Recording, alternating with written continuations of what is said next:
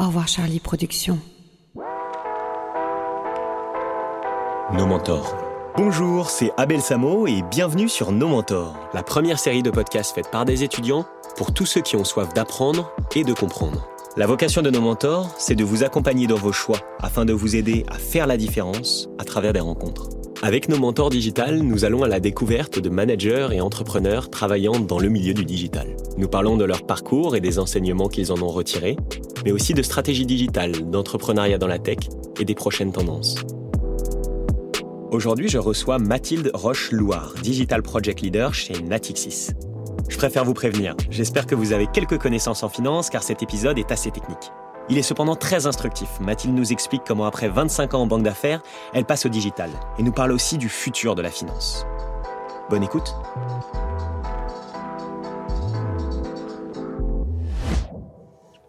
Bonjour Mathilde. Bonjour Abel. Je suis très heureux de te retrouver aujourd'hui pour euh, ce nouvel épisode de Nos Mentors Digital. Si ça te convient, je vais commencer par euh, te présenter un petit peu, présenter ton parcours. D'accord. Donc Mathilde Roche-Loire, tu es actuellement euh, Digital Project Leader en banque d'investissement chez Natixis, où tu coordonnes notamment les initiatives liées aux nouvelles technologies et à l'innovation. Avant cela, je pense qu'on peut dire que tu ne te destinais pas forcément à travailler dans le digital. En effet, tu es diplômé de Dauphine et tu as plus de 25 années d'expérience en banque d'affaires, principalement en finance de marché et finance structurée, c'est bien ça? Oui. Dont plus de 10 ans chez Natixis. Donc, au cours de ce podcast, j'aimerais qu'on parle de ce parcours, de ce qui t'a poussé à entrer dans le digital et aussi des transformations et innovations que connaissent le monde de la banque euh, aujourd'hui. Mais avant tout cela, est-ce que tu peux commencer par euh, résumer un peu toutes ces expériences et ce que tu en as retiré en deux, trois mots-clés? Alors, mes expériences en trois mots-clés, je dirais, euh, elles ont été poussées par l'envie de nouveauté, elles ont pu se mettre en place euh, grâce à, à, des opportunités qui se sont présentées et que j'ai pu saisir. Et puis euh, avec un petit peu de, d'audace et de persévérance. Je pense que j'ai dit quatre mots. Donc, audace, persévérance, euh, opportunité. Et, et nouveauté. Nouveauté, effectivement. Bah, merci beaucoup. Donc, Premièrement, alors là, je vais te poser une question qui est peut-être un petit peu compliquée de, de, résumer 25 ans de carrière en, en, en 2-3 minutes. Avant de parler de tout cet aspect de transformation digitale, est-ce que tu peux nous parler de quel était ton métier avant cela?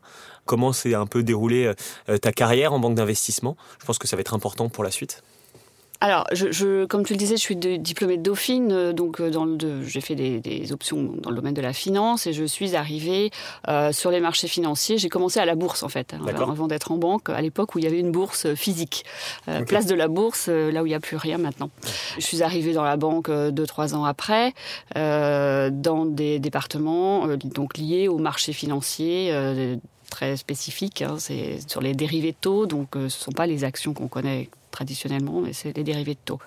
Euh, j'ai commencé par du middle office, donc là c'était vraiment de la, gestion, du suivi de, des, des des traders et de l'aide à, la décision pour poursuivre les risques de leur, de leur position. J'ai fait après euh, pas mal de choses, euh, un petit break, et puis je suis revenue et euh, je suis arrivée en salle des marchés, où là j'étais ce qu'on appelle sales.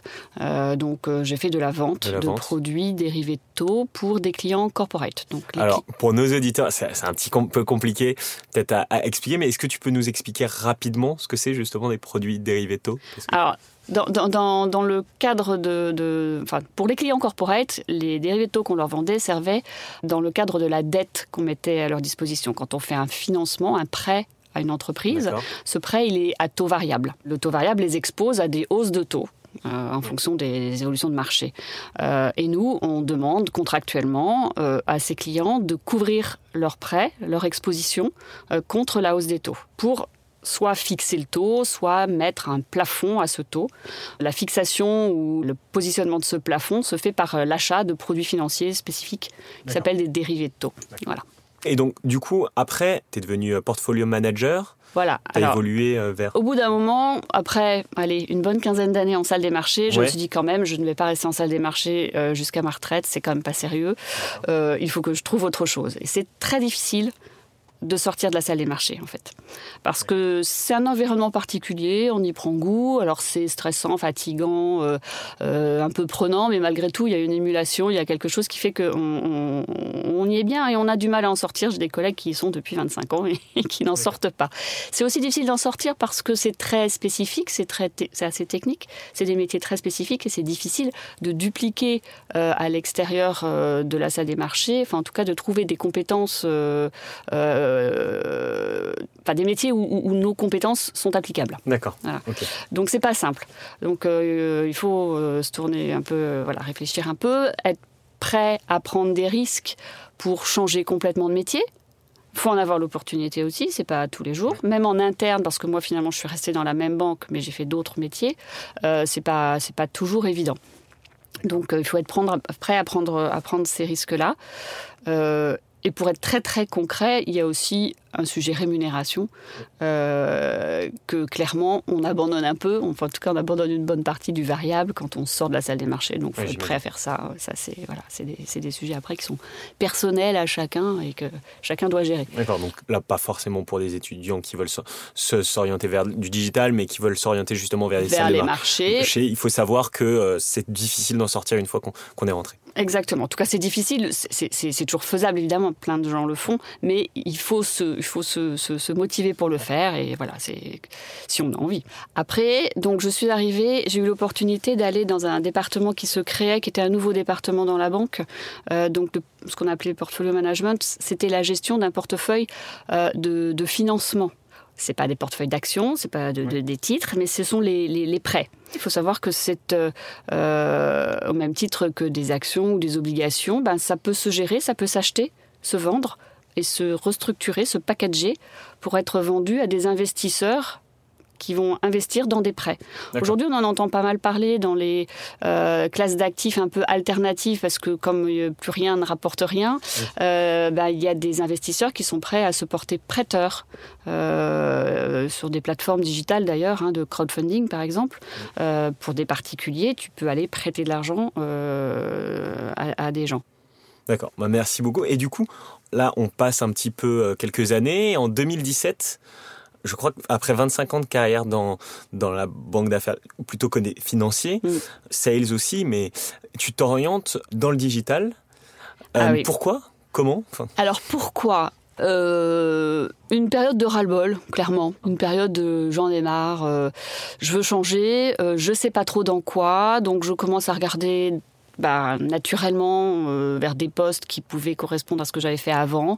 Et puis au final, euh, il n'y avait rien qui me passionnait. Et je me suis dit, en fait, je suis arrivée au moment où se créait le digital office de la banque. Donc là, on est encore dans la dimension euh, nouveauté, petite structure et création. et là, il cherchait plusieurs personnes et je me suis dit, bah tiens, pourquoi pas? Il y avait une description de poste qui était relativement proche de ce que je pouvais faire bien plus généraliste évidemment que mes, ce que j'avais fait avant, mais, euh, mais euh, je cochais quand même pas mal de cases. Et je me suis dit bon bah je me lance, euh, même si je coche pas 80% des cases, on verra bien. Et j'ai pas été prise au premier poste, mais le le CDO a passé mon CV à quelqu'un d'autre. Et Chef euh, Data Officer Ou Digital euh, Digital Office. Digital, ça, ça dépend des... Digital Officer, ouais. Euh, le Data, maintenant, il y, en a aussi. à l'époque, il n'y en avait pas encore. Donc, le Chief Digital Office a passé mon, mon, CV au Chief Digital Office de la partie banque de financement et investissement dans laquelle j'étais avant. Et en fait, là, mon profil a, été intéressant parce que je connaissais les métiers. Et donc, j'avais un gros plus à pouvoir parler aux métiers qui étaient concernés par la transformation digitale et à comprendre leurs besoins pour mettre en œuvre cette transformation digitale. Alors, clairement, moi, j'avais pas de connaissances en digital. Oui, et comment tu t'es formée justement euh Eh bien, toute seule. Toute seule, d'accord. toute seule. La première chose que j'ai faite, pour être très concrète, c'est que je me suis fait un lexique euh, avec les mots, tous les mots, tous les buzzwords que je pouvais trouver parce que j'y connaissais vraiment rien. J'étais ni tech, ni tech, euh, IT, ni digital, et même pas personnellement très attirée par tout ça. Ça arrive même dans l'autre sens. Ce, moi, par exemple, quand je suis arrivé dans les métiers d'une assurance chez Generali, je me suis fait un glossaire de, de mots parce que comprend rien. Mm. et donc, ouais, c'est intéressant de voir que dans les deux sens, en fait. Bah, il y a un moment où oui, il faut se plonger. c'est un peu le, le, le, deep dive dans le dans le sujet. Il faut se plonger et il faut se dire bah oui, il faut que je comprenne. Donc, et au début, bah, on va dans des réunions, on comprend pas tout, pas grand chose, et puis petit à petit, bah, on monte en compétence. Faut pas hésiter à poser des questions. Alors, je, parfois, je dis, je fais mon, mon, idiote de service, mais euh, c'est pas grave. Et les gens aiment bien qu'on leur pose des questions sur des sujets qu'ils connaissent et qui leur tiennent à cœur au final. Donc, c'est pas un problème. Donc, ça, c'est important. Il faut pas hésiter à poser des questions quand on comprend pas. Il faut surtout pas faire semblant de comprendre. D'accord, oui, oui. Ça, parce que sinon, de toute façon, ça va nous rattraper. Euh. Voilà. Donc, le, le, move vers le digital, il s'est fait, euh, il s'est fait comme ça. Alors, c'était aussi un peu d'opportunité, comme je disais au tout début. la nouveauté aussi, parce que c'était un nouveau, un une nouvelle équipe. Euh, on était 8 dans, l'équipe. D'accord. Euh, donc petite équipe. petite, équipe. Euh, côté start-up complet. Et on est une équipe toujours très très soudée, avec des enjeux importants, des enjeux de, dans cette équipe, donc de porter les métiers pour leur transformation digitale. Euh, je pourrais peut-être donner, s'il faut, quelques exemples concrets. Et de faire de l'acculturation, parce que comme c'était nouveau chez Natixis, bien, de l'acculturation, ça passait par euh, organiser des événements, euh, organiser des conférences. L'acculturation, c'est-à-dire C'est ben, ouvrir un peu les chakras des gens dans, dans la banque, des salariés de la banque. Euh, en leur euh, proposant de participer, euh, participer ou en tout cas de venir écouter des conférences sur certains sujets, en leur, en leur faisant des démos de certains outils qu'ils pourraient utiliser ou pas, en leur disant ben voilà, il faut que vous alliez vers ça, ou alors en allant tout bêtement les voir dans, dans, dans, leur job au jour le jour et leur dire voilà, tu travailles comment, de quoi tu aurais besoin, c'est quoi tes ce qu'on appelle les pain points. Où est-ce qu'ils sont Et euh, moi, je me souviens au début, je suis arrivée, je suis arrivée en salle revoir mes anciens collègues, ils me disaient oh là là là, voilà, on a ça, ça, ça, ça, ça, ça, ça, ça va pas du tout. Euh, il faut nous faire nous automatiser tout ça. Il faut nous faire une plateforme. Il faut voilà, il y avait des besoins énormes. T'as pas connu tant de ça, que de, de, résistance au changement justement, de réticence plutôt au changement? Si, en fait, ça dépend des sujets et ça dépend des gens. Les profils des gens sont très très différents et on peut avoir toutes les extrêmes. Et il y a des gens très très demandeurs, euh, toujours bon, qui veulent tout tout de suite. Donc là, c'est toujours très compliqué. Alors, faut faire attention de ne pas créer des frustrations. Euh, et puis, il y a des gens, effectivement, la résistance au changement, elle est très lourde. La partie euh, change, je sais que maintenant, c'est un vrai métier. Le change management, c'est très, très important dans toute cette transformation digitale. C'est vraiment majeur. Euh, et pour ça, il faut embarquer les gens dès le début d'un projet. D'accord. Donc toi, pour embarquer les gens, pour, euh, pour emmener avec toi des personnes qui peuvent être réticents au changement, le conseil, ce serait vraiment dès le début et peut-être voir leur pain point, d'attaquer par... Ah ben, en fait, ça passe par la démarche qu'on a pour euh, mettre en place un, outil, une plateforme, voilà, pour développer un projet. C'est vraiment euh, d'abord une mission avec un UX UI designer. Donc ça, ça veut dire user experience, user, interface, designer. Très très important. Lui, qu'est-ce qu'il va faire? Il va aller interviewer les utilisateurs de l'outil euh, sans nous, de façon complètement agnostique. Euh, il va faire une étude de benchmark du marché. Euh, voilà, il a, il a, tout un tas de, de, de, process un peu définis.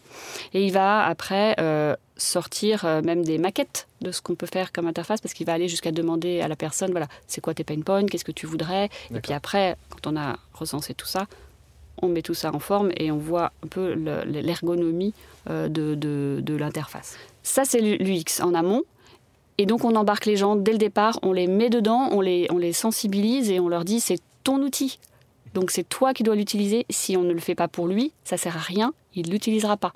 Ça sert à rien de développer un outil en chambre euh, avec des IT qui ont plein de bonnes idées, des data scientists qui ont plein de bonnes idées, si derrière on n'a pas un vrai besoin métier. Donc euh, le métier chez Donc nous, vraiment le, besoin.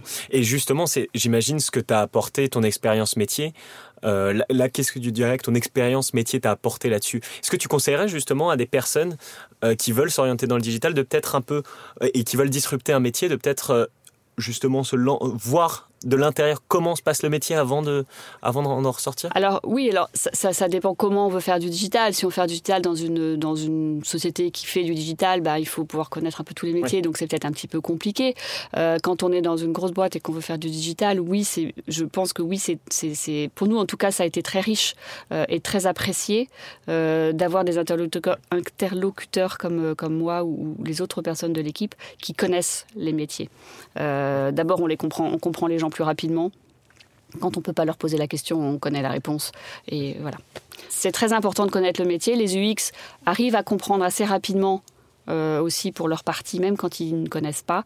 Mais c'est, pour moi, c'est important, oui. D'accord. Bah, merci beaucoup. Et du coup, euh, est-ce que tu pourrais me dire un petit peu plus, euh, à part justement cette partie de sensibilisation, quel est ton métier en tant que digital project leader chez Natisys? Quel type de projet justement tu, tu emmènes alors, on a travaillé sur des projets assez variés, comme on partait de nulle part. Hein. Euh, on a commencé par, enfin, on a fait des sites internet, voire intranet. Un site internet euh, sur lequel j'ai travaillé, c'est celui de la. On a une, équipe de recherche euh, macroéconomique qui publie beaucoup de papiers d'analyse, d'études économiques. Ils avaient déjà un site, mais qui n'était pas utilisé. Donc ça a été le premier, la première chose, c'est d'aller interviewer les clients, de, de, la recherche éco qui étaient abonnés mais qui n'utilisaient pas, les gens en interne qui pouvaient l'utiliser pour voir pourquoi ils le recherchaient. Et, et, en fait, on s'est rendu compte que ce qu'ils voulaient les gens, c'était finalement un moteur de recherche. Et dans ce site, il y avait plein de papiers, mais il était très disparate, on ne trouvait pas les informations. Et quand on tapait dans la barre de recherche, ne serait-ce qu'un mot vraiment classique, genre Brexit, on trouvait pas d'article sur le Brexit, ça marchait pas. Donc une fois qu'on a compris ça, on a dit bah il faut développer en fait un moteur de recherche. Et donc euh, et là, mon job a été de dire aux équipes IT, attendez, allez voir l'équipe innovation parce qu'à part à côté, on a une équipe innovation. J'ai entendu parler de, euh, c'est là la culturation où il faut être au courant de tout, euh, de tel moteur de recherche qui existe sur étagère. Allez, allez leur parler, ils vont vous expliquer comment ça marche et vous n'avez pas besoin de tout redévelopper from scratch, quoi, de, de, du départ. Pas, pas réinventer la roue à chaque fois. Non, voilà. Notre intervention, c'est de comprendre les besoins et de savoir apporter aux, aux, IT qui vont développer euh, la, la techno, le bon outil, la chose qu'on a vue ailleurs. Il faut, il faut vraiment qu'on reste au courant de tout ce qui se passe ailleurs pour euh, avoir euh, l'outil le plus pertinent possible. Et les gens, même dans le business, ils vont utiliser des outils comme si c'était du privé. Donc ce que vous faites avec votre téléphone mobile, eh ben, il faut pouvoir le faire au bureau facilement, il faut que ça aille vite, il faut cliquer à droite, à gauche de la même façon. Et donc, justement, euh, toi, euh, l'intelligence artificielle, euh, toutes ces technologies, pour toi, c'est que ça peut augmenter l'humain, pas forcément justement. Il y a beaucoup de personnes qui ont peur de perdre leur boulot à cause de ça, à cause de ce type de start-up. Donc toi, il y a beaucoup de personnes qui ont peur de perdre leur boulot. clairement, aujourd'hui, elles vont pas perdre leur boulot, mais leur boulot va changer. Donc il y a quand même un impact individuel fort sur, euh, sur les salariés parce qu'il faut qu'ils se, bah, qu'ils se réinventent, qu'ils se forment euh, à ces nouveaux outils. Et tout le monde n'est pas prêt à le faire. Donc même s'ils perdent pas leur job, il faut quand même qu'ils changent. Euh, dans, dans, la banque dans laquelle je travaille, il y a un gros programme de transformation pour les salariés avec des, des offres de, de formation très importantes, de plus en plus tech, pour aller dans ce sens l'intelligence artificielle va, effectivement va permettre euh, d'aller plus vite sur certaines tâches répétitives, manuelles, sans aucune valeur ajoutée. Et c'est après l'humain euh, va apporter la valeur ajoutée, euh, et c'est là qui sera, qui sera intéressant. D'accord. Bah, merci beaucoup. Et pour toi, une autre question un petit peu justement sur le futur de la banque d'investissement. Pour toi, quels sont les grands défis des 20 prochaines années Comment justement le, digital va, va transformer la, banque euh, d'investissement. Peut-être aussi, euh, question euh, dans, une, mais comment les jeunes pourront surfer là-dessus? Dans les orientations un peu stratégiques côté banque d'affaires, je pense qu'effectivement, s'orienter dans des, dans des jobs de trader, euh, salle des marchés, je suis pas convaincue que ça ait un avenir à moyen long terme parce que, comme on disait tout à l'heure, il y a beaucoup de plateformes. Il y a maintenant beaucoup d'IA aussi qui est, euh, qui est euh, ajouté dans, dans, dans les, les, décisions de trading. Je suis pas sûre que ça ait autant d'intérêt pour les traders que ça n'en avait avant. Parce qu'en plus, il y a beaucoup, beaucoup de contraintes réglementaires, etc. Il y, a, il y, a, beaucoup de lourdeur qu'ils n'avaient pas avant. Donc je pense que c'est un peu moins euh, sexy qu'avant, on va dire, comme, euh, comme job. Après, tous les, tous les jobs de financement, euh, de type financement structuré, de M&A, vont rester évidemment complètement nécessaires, utiles. Ils vont peut-être se faire différemment. il va falloir se positionner peut-être plus sur des niches, faire offrir aux clients des solutions un peu sur mesure. Euh, et c'est tout l'intérêt de, de, ces métiers-là. Et, et, pour les personnes qui voudraient s'orienter plutôt dans le digital, justement, parce que c'est plus le, sujet là-dedans, dans le digital, pour, la transform pour transformer la banque. Qu'est-ce que tu vois justement comme... Euh, grand changement euh Dans le digital, pour transformer la banque, aujourd'hui, on a besoin de compétences évidemment euh, IT, mais bon, ça, on va dire que c'est pas le digital, c'est le, le, pendant. On a besoin de beaucoup de compétences de, de product owner. Euh, on a besoin euh, de compétences de data scientist, bien sûr, mais ça, c'est pas vraiment. Enfin, je sais pas si tu mets ça dans la casquette digitale. Si, bah, j'englobe un petit peu euh, tout ce qui est, tout ce qui est même, même les techs. Et après, le, ce podcast n'est pas justement forcément juste à destination des techs, parce qu'on rentre pas non plus euh, dans, dans, dans, la, dans la technique, dans du codage, etc. Mais euh, le but, c'est justement de pouvoir avoir une vision un peu globale. Donc oui, les data scientists, par exemple, c'est. On, on a besoin de toutes ces connaissances-là. Je pense que les profils tech euh, bon, on le voit, hein, ça fait des années qu'on recrute plus d'ingénieurs dans les banques que de. Alors, je ne vais pas dire plus d'ingénieurs que de banques de commerce, que d'écoles de, commerce, mais euh, en tout cas euh, autant. Les doubles cursus, c'est royal. donc ingénieur plus des masters un peu plus commerce ou plus généraliste business, ça c'est parfait, y compris pour, pour le digital, parce que je pense que dans le digital, moi aujourd'hui, j'ai pas un profil tech. Euh, je pense qu'aujourd'hui, il faut, il faut un profil tech pour entrer dans le digital. Euh, moi, je m'en sors comme ça, et puis voilà, j'ai je, je, un profil un peu euh, La connaissance du métier, la connaissance du métier, voilà. ce que le profil tech ne t'apporte pas. Du coup, ça fait un pendant. Voilà. Mais je pense qu'aujourd'hui, oui, c'est préférable d'avoir un profil plutôt un peu tech, mais avec une ouverture d'esprit large pour pouvoir aller parler au métier, parce que encore une fois, la communication et j'ai pas prononcé encore ce mot, mais elle est très très importante. Je pense à ça parce que je pense euh, à des histoires concrètes dans ma tête euh, en parlant et euh, bah, les profils tech, IT qui sont fermés dans leur univers et à qui on peut pas parler ou, quand on leur parle on comprend pas comment ils parlent, c'est très compliqué. Donc il faut que ces profils-là fassent des efforts de, vulgarisation de, leur sujet aussi pour les autres et inversement que les métiers leur apportent des choses ils commence à comprendre maintenant qu'il euh, il faut vraiment un, une, un rapprochement métier-tech. Pour moi, c'est la clé de ces transformations digitales, que les gens se comprennent pour avancer, pour développer les bons outils pour les bonnes personnes. D'accord. Bah, merci beaucoup. Et, justement, euh, si, on reste sur ce sujet, j'ai vu que euh, malgré la crise, là on, est en septembre 2020 quand on, enregistre ce podcast, malgré la crise euh, du Covid-19, liée au Covid-19, vous recrutez pas mal encore chez, chez Natixis, notamment dans, dans le digital.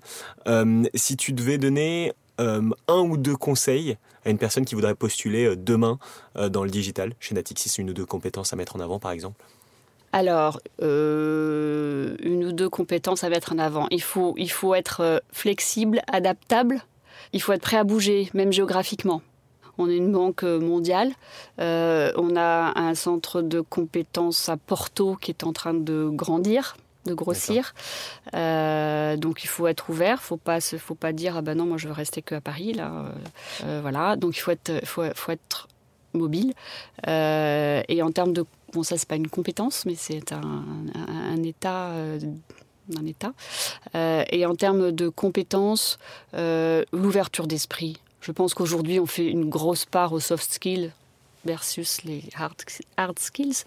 Les soft skills sont très importants, donc il faut, il faut être ouvert, il faut être communicant, connaître ses sujets et être curieux et rigoureux donc ça fait quand même pas mal de qualités à mettre en avant. J'avais aussi euh, une autre question, là on arrive plutôt euh, sur euh, les questions de fin. tout d'abord, est-ce que toi, justement, quand tu t'es formé sur le, sujet, les sujets du digital un petit peu en autodidacte, est-ce qu'il y a certains livres, podcasts, vidéos, cours en ligne qui t'ont beaucoup aidé?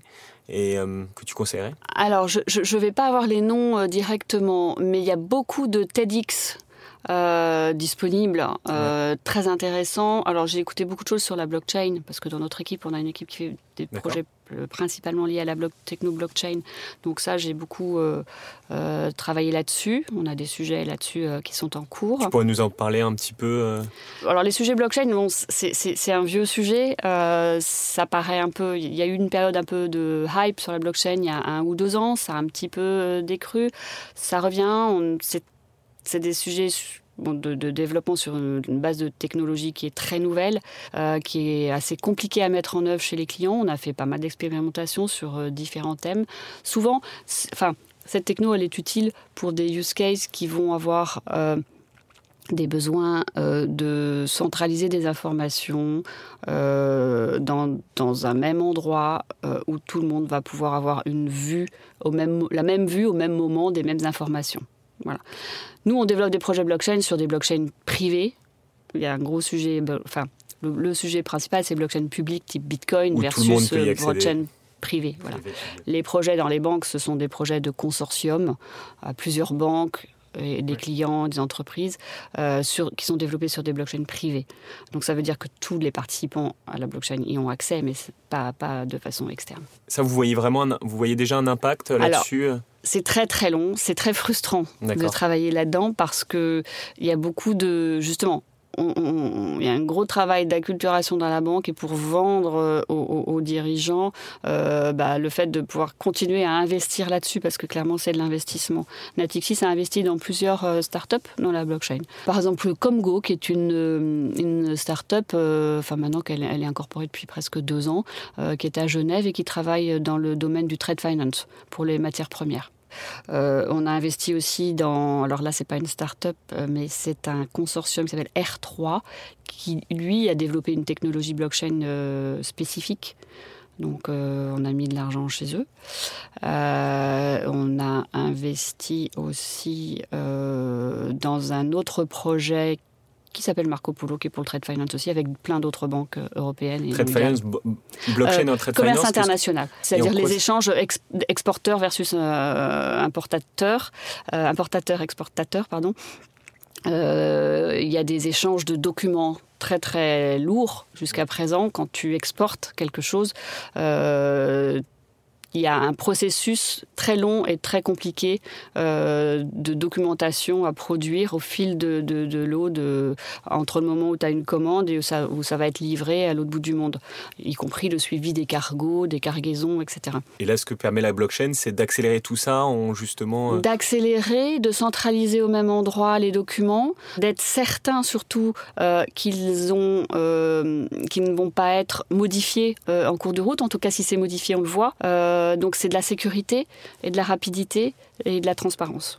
Voilà ce que ça apporte. D'accord. Ah, merci beaucoup pour, euh, pour cette réponse. Et puis aussi, j'avais une autre question là qui est plutôt liée justement à toi, en tant que femme dans le digital et dans la banque, euh, est-ce que chez Natixis, en tout cas, vous êtes beaucoup euh, Et qu'est-ce que tu pourrais dire là-dessus à des, des, jeunes filles qui voudraient euh, se lancer, ou bien dans la banque, ou bien dans le digital, ou bien dans les deux en même temps? Alors, et dans la banque et dans le digital, il n'y a pas beaucoup de femmes. Il y en a plus dans le, dans le digital que dans la banque. Parce que le digital, euh, il y a des métiers, bah, tout ce qui est UX UI par exemple, c'est plutôt féminin.